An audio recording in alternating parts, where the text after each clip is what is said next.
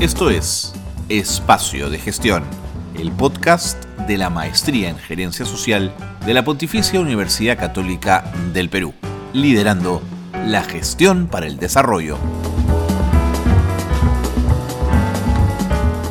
Hola, ¿qué tal? ¿Cómo están? Muy buenas tardes, bienvenidos y bienvenidas a Espacio de Gestión, el programa de radio de la Maestría en Gerencia Social de la Pontificia Universidad Católica del Perú.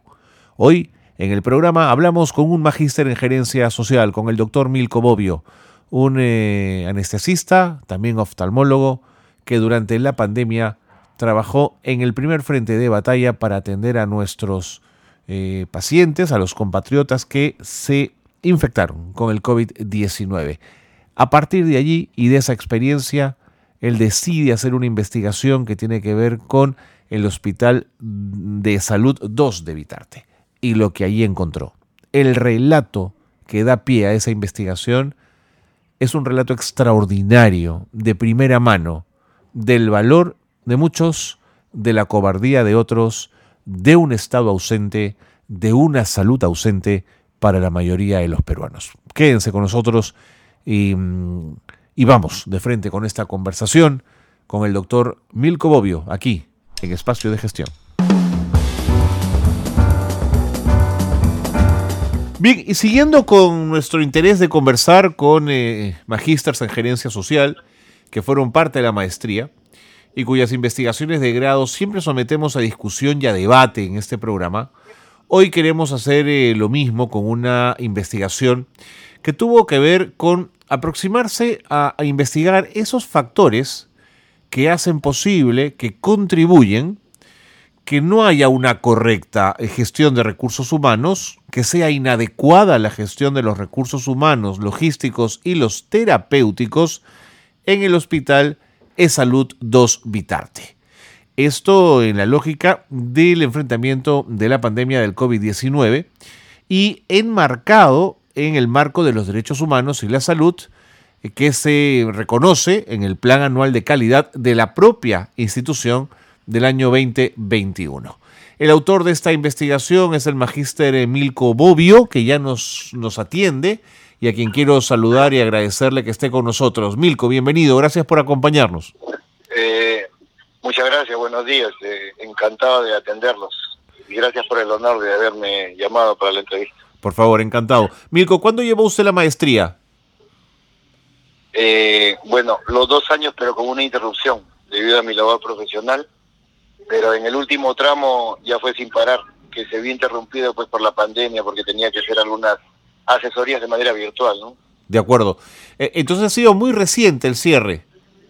Eh, exactamente, exactamente, pero ya como le, digo, fue sin parar y justamente empezando la pandemia, empezó la, asesoría, la recabar la información sobre la marcha. ¿no? De acuerdo. ¿Usted de formación qué es?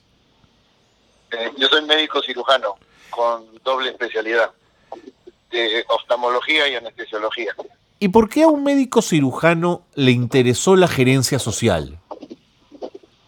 Bueno, eh, lo, primero que como saben, todo el mundo dice, hay desigualdad social aquí, pero ese no es el tema eh, para mí, de manera personal. El, problema es las autoridades y el y grado de educación de las personas. No se llega a quien se debe, no se enseña lo que se debe, se gasta demasiado. Las escuelas públicas tienen presupuesto, pero no se llega a nada. Las universidades son igual. Eh, yo tuve la suerte de solamente tener una huelga cuando estudiaba, yo soy de San Marcos, y acabar mi carrera de corrido. Pero el resto de gente no. Entonces, todos estos factores, más la corrupción que últimamente, hace más de 20 años, y es demasiado tiempo que crónica nos invade, no permite que se pueda tener ni la tecnología ni la infraestructura adecuada porque la verdad con el dinero que gastamos acá, yo ahora vivo en Estados Unidos, eh, es así. Tenemos dinero de sobra para hacer los proyectos, pero solo tenemos la teoría, nunca llegamos a la práctica. Y esa fue la principal motivación para realizar este tipo de tesis, y sobre todo en una enfermedad que causaba tanta muerte desde el inicio. ¿Y, eso lo aproximó también a la, a la gerencia social? E, efectivamente, porque el, el manejar los enfoques que nos enseñaron en la maestría, para poderlos aplicar en la práctica, no la teoría como muchas tesis eh, refieren, eh, los preceptos que nos enseñaron. Es decir, saber cómo llegar a la gente y aplicar los conceptos teóricos a la parte práctica, a la gobernabilidad y los derechos humanos, como se recarga en la tesis, porque la teoría ya está dada mucho tiempo, mucho tiempo antes está dada, pero no se da en la práctica.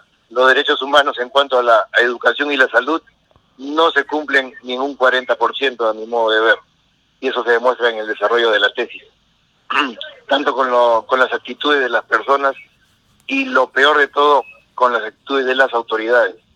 La falta de una guía, una cabeza, ha sido el principal problema aquí, ¿no? Y la educación de la población.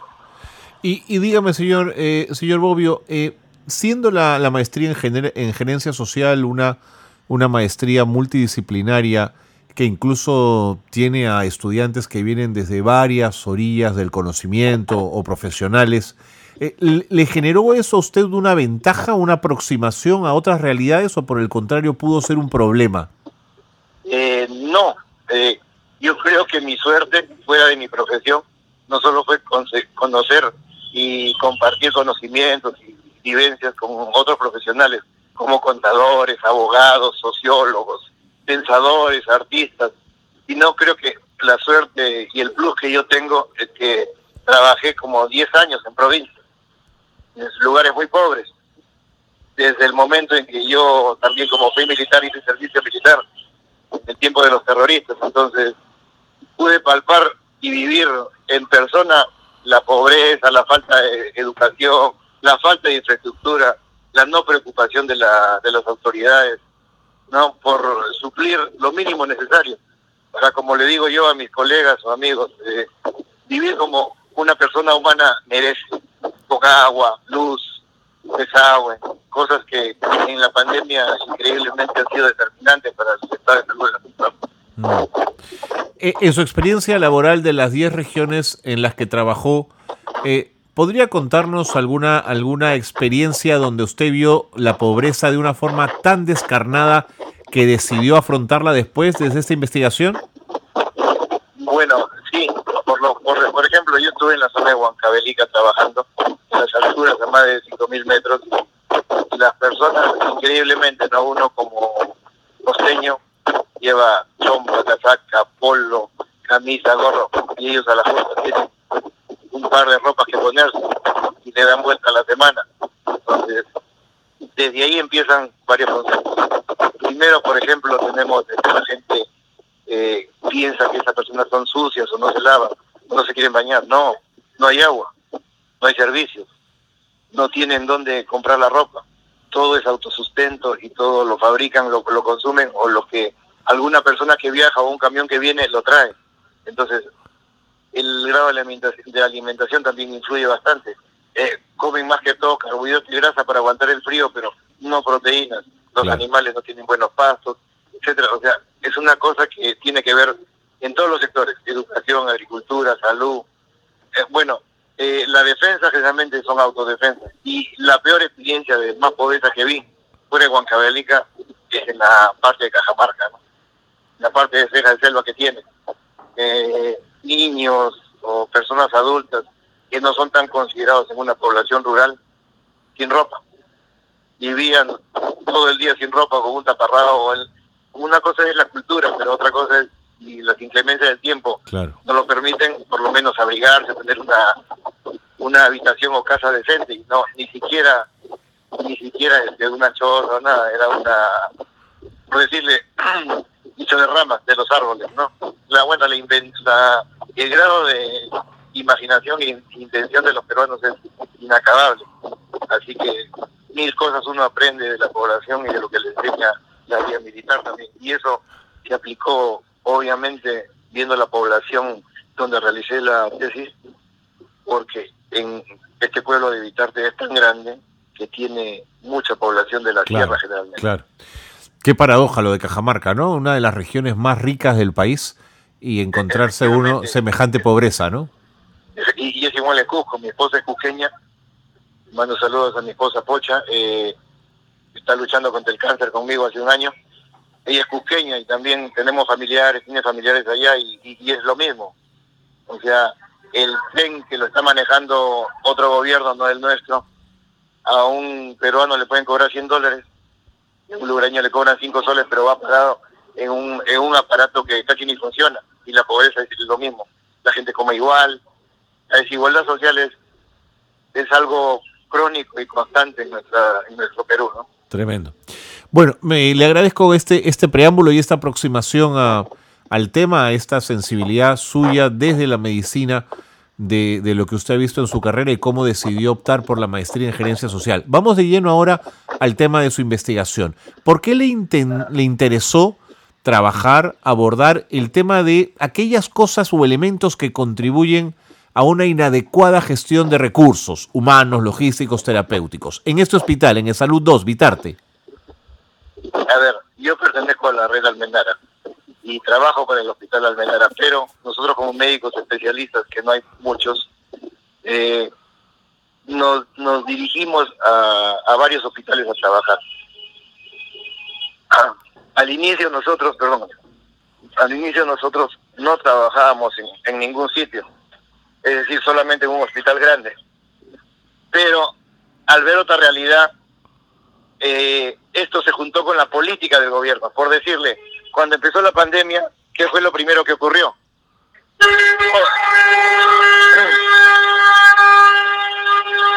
Perdón, todos los médicos especialistas y médicos generales se fueron a su casa. sobre pretexto de alguna enfermedad crónica, sobre pretexto de alguna enfermedad. Eso aguda. fue una vergüenza, señor Bobby. Exactamente, por, por, decirle, en el hospital Almenara éramos más de 1.200 médicos y al final quedamos 124. Increíble. Yo uno de ellos, yo uno de ellos. En el hospital de Vitarte eran, eran más de 184 médicos y quedamos 12.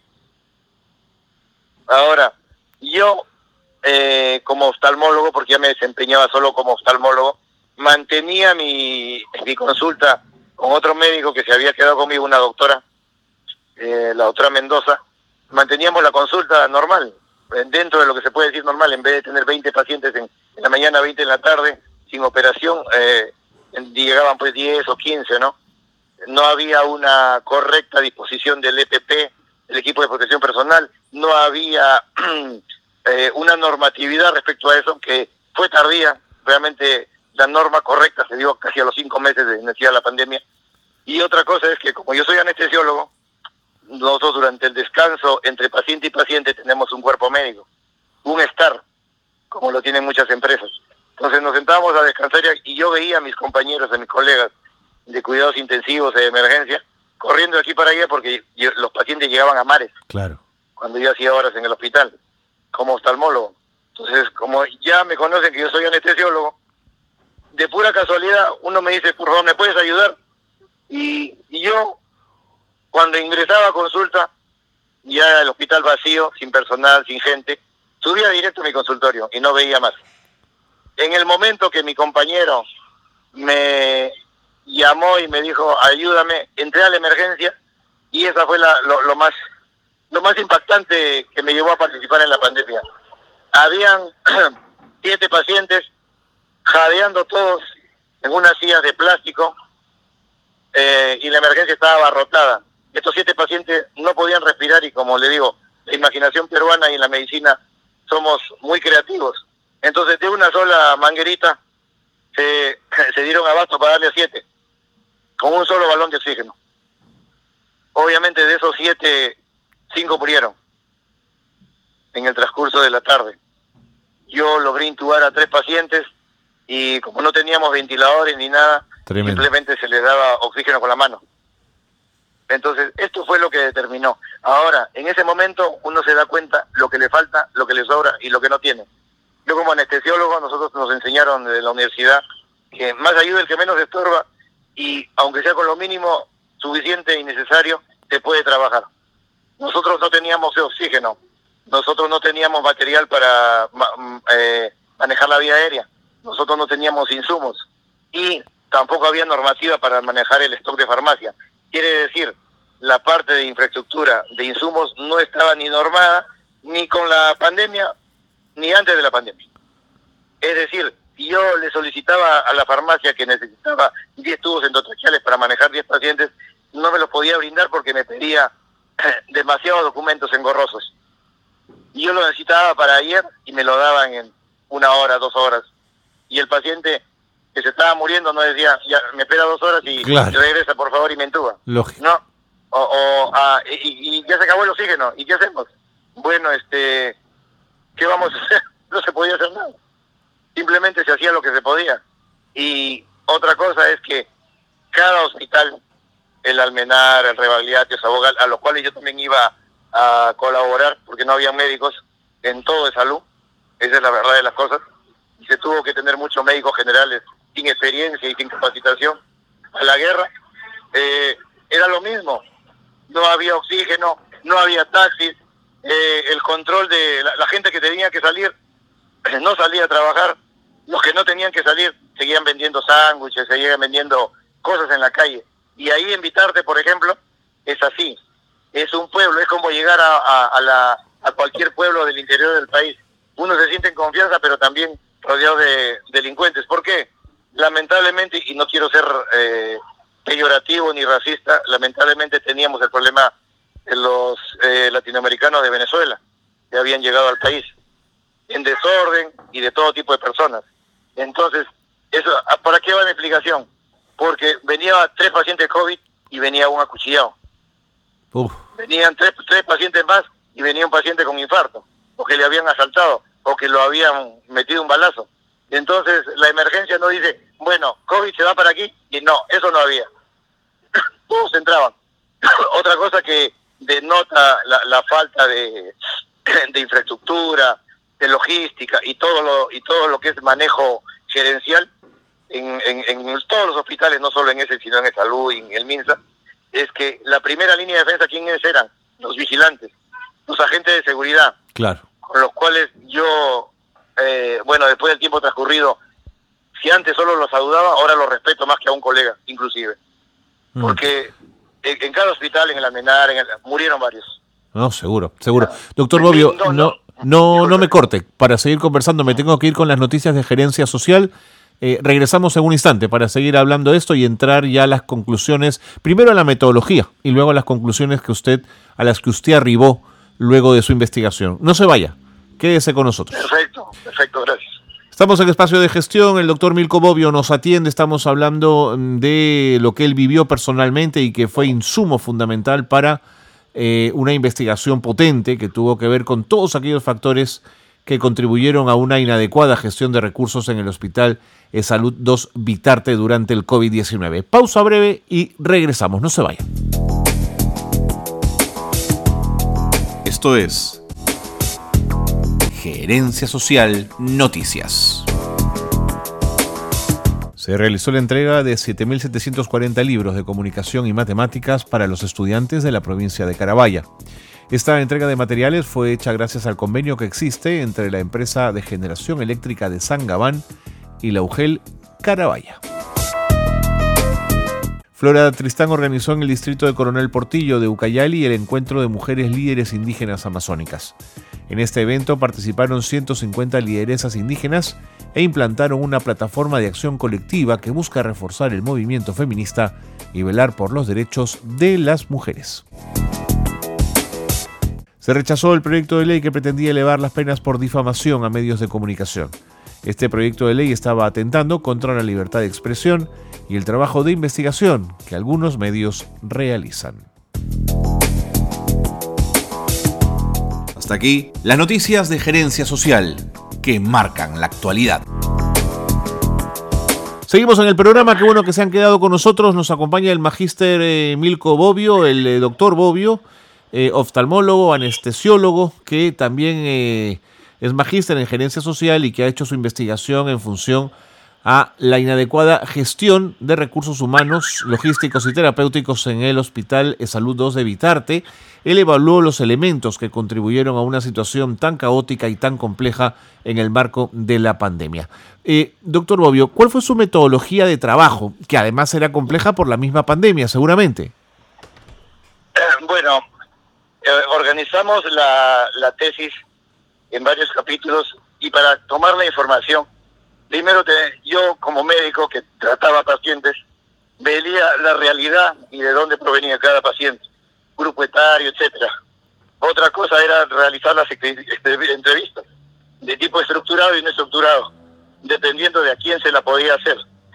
Tuve la suerte de contar con la colaboración de varios colegas que trabajaban conmigo, inclusive el señor director del hospital, el administrador, que luego de dar su testimonio eh, se retractó, de personal de vigilancia, personal de limpieza de la empresa Silsa, que también depende de salud, y de los pacientes y sus familiares, para que cada uno, según las preguntas que se hicieron, un promedio de 30, en una conversación de dos horas y media más o menos, pues cada uno nos exprese todos los sentires sobre el manejo de la pandemia. Es así que en cada entrevista se pudieron desarrollar obviamente los mapas conceptuales y todas las y todas las conclusiones a las que arribamos. Casi terapéutico, dejándolos hablar dos horas, ¿no? Eh, bueno, eso es cierto, porque yo todavía, bueno, eso también se envió a la maestría, pero a, la facultad, pero es curioso, ¿no? Porque muchas veces cada relato iba acompañado de, un silencio incómodo claro, claro. y llanto, y un llanto.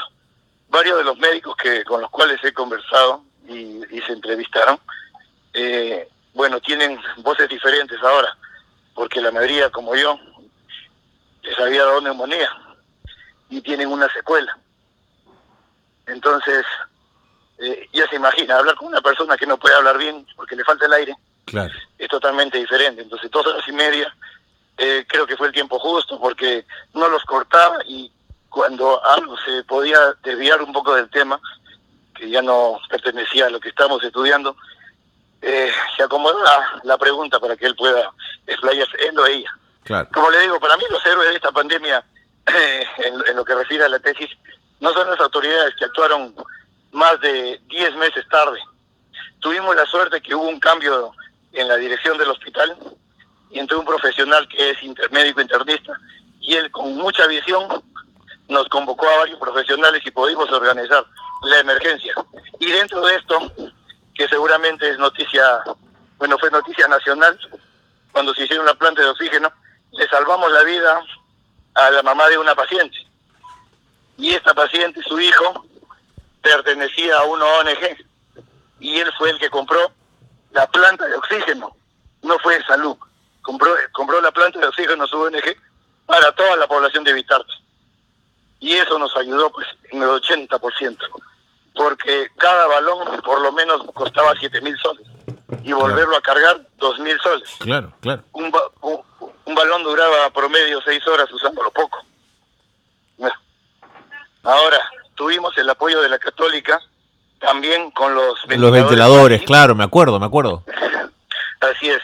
Bueno, lamentablemente no eran para la pandemia. Ok. Eh, en, en los casos leves sí ayudaron, pero en otros no pero por lo menos pues claro, dentro de la empresa privada dentro de la empresa privada recibimos ese apoyo porque los demás no hacían no hicieron nada no todo era decretos entonces todo era contradictorio no había medicinas no había una una logística apropiada en cuanto no solo al transporte porque ya el, eh, el hospital o otros hospitales depende del hospital Almenar de salud daba eh, por decirles ya que, que manden mil máscaras de oxígeno. De estas mil, ¿cómo se reparten? Se repartían según los casos de COVID. ¿Y cuándo llega? El camión no llega. En una oportunidad, por ejemplo, venía una ambulancia transportando pacientes con oxígeno que se le acababa y lo chocaron. Porque aquí, como le digo, como es pueblo, como es rural casi, hay bastante mototaxi. Entonces, ese día venía la ambulancia y detrás venía el camión de oxígeno. Bueno, ese día fallecieron 14 pacientes. Señor. Porque simplemente a un, a un señor se le ocurrió bloquear al, al carro que transportaba el oxígeno y llegó dos horas después. Entonces, eh, aquí el, el, punto principal es ese, ¿no? La falta de infraestructura desde siempre, que ahora ha mejorado, y que nos ayudó eh, la planta de oxígeno, la capacitación del personal, que fue otro factor que que no se dio desde el inicio de la pandemia, pero cada profesional lo iba buscando. Eh, los insumos como medicamentos y material médico, y lo más importante, la educación de la población. Cuando la gente empezó a entender que uno sí se podía morir en la pandemia, empezaron a cuidarse. Y esa es otra cosa. Eh, por ejemplo, yo como oftalmólogo, más o menos mis pacientes son de la tercera edad, el 80%. Bueno, de este 80% han fallecido el 60% de mis pacientes de oftalmología. Claro. Y eso fue, y eso no era lo peor. Cuando estábamos en emergencia de cualquier hospital y aquí también, como lo describo en la tesis, venía el familiar en un taxi en su carro particular, hacía que los personal de seguridad lo bajen y lo abandonaba. Oh, qué horror. Entonces el abandono social no solamente es de parte de las autoridades, ha sido de, la, de lo que se ha perdido en este país hace tiempo, el núcleo familiar. Ya no hay, eh, se ha perdido los valores. Entonces muchos familiares abandonaban a su, a su enfermo. Tremendo. En la puerta y se iban. Obviamente siempre daban un teléfono que no correspondía y el paciente fallecía. El hospital, cualquiera que fuese, pero este en, en, realidad no tenía pues un mortorio porque al, al, al mes se morirán pues cuatro o cinco pacientes. Aquí eran 15 o 20 por día. Seguro, seguro. Entonces el, el mortuorio no tenía tampoco las bolsas apropiadas para, para poner los cadáveres. Se ponían en bolsas de basura. Doble, triple. Hacía calor, sudaba, se, le, se le, salía la, la etiqueta. No venía el familiar. No había transporte funerario. Las funerarias cobraban por transportar un cadáver cinco mil soles. Cuando yo fui a traer con otros colegas de la de salud a colegas o familiares de médicos provincia, decían que había un vuelo humanitario. Esos vuelos humanitarios costaban 20 mil soles por paciente, así pedía el piloto. O sea, se volvió un comercio. Esa parte, por ejemplo, yo la deploro, ¿no? Y a mí nadie me la ha contado. Yo he viajado en, varios vuelos y el piloto pedía 20 mil soles y pedía una, una campana que no existía. Entonces, la falta de valores, la infraestructura, el mobiliario, las medicinas, la pérdida de, la, de los valores de la familia, todo eso determinó la, el gran impacto de muerte del COVID-19, más que la enfermedad. De acuerdo, ahora... Y, ahora, perdón, para culminar mi idea, ahora estamos en el post-COVID, que aquí ya se está manifestando, tanto en niños como en personas mayores. Hay bastante paciente con problemas neurológicos. Claro, claro. Y, niños también. Claro. Eh, doctor Bobbio, el tiempo me gana. En tal caso, si pudiese usted sintetizar, eh, como para remarcar cuáles fueron las conclusiones a las que arribó su investigación, creo que nos sería muy útil para cerrar el programa. Claro que sí. Bueno, lo principal es que quedó demostrado todo lo que yo quería probar, la falta de infraestructura, la falta de gobernabilidad, la falta de normas apropiadas, la falta de participación tanto de las autoridades como de la comunidad organizada. Eh, nosotros los peruanos siempre reaccionamos temprano a todo, pero esta pandemia nos agarró muy desprevenidos y la solidaridad fue tardía. Entonces, simplemente la conclusión es esta. Si los peruanos nos educamos y nos unimos, no interesa que yo sea médico o que sea familiar de un paciente, pero si me pongo de acuerdo y pongo mis intereses por detrás del que está sufriendo, el que necesita apoyo, voy a lograr un éxito. ¿Qué fue lo que, qué fue lo que pasó nosotros a la mitad de la pandemia? Y pudimos contrarrestar, aunque en el mundo no hubiera o no medicina. Y eso es lo que yo puedo aportar. Y, y le agradezco pues a la Universidad Católica porque me dio los elementos necesarios eh, una cosa es mi visión de médico, pero la parte administrativa, gerencial, me la, me la brindó la maestría, me la brindó la católica. De acuerdo. Con los excelentes profesores, ¿no? Señor Bobbio, creo que esto ha hecho usted un, relato extraordinario de una realidad que, vivió el país, terrible, eh, lacerante, una realidad inaceptable incluso, pero que usted vivió en carne propia y que le sirvió para un documento que creo que debería llegar a manos de los tomadores de decisiones en este país para que vean lo que significa descuidar la salud. Le mando un gran abrazo y mil gracias por haber participado del programa. A usted también y le, agradezco la deferencia de haberme de haberme llamado y participar.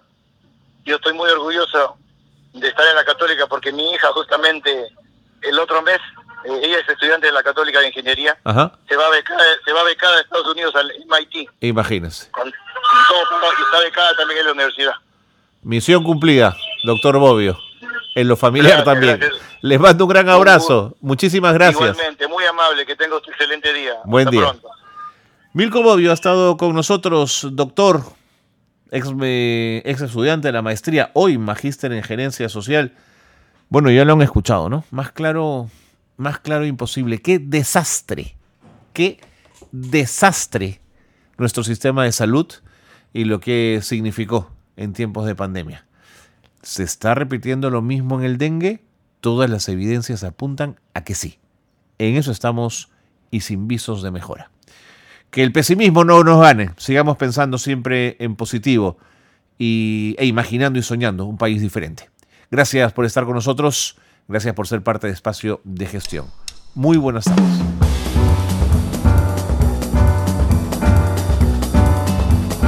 Hasta aquí una nueva edición de Espacio de Gestión la gerencia social liderando la gestión para el desarrollo.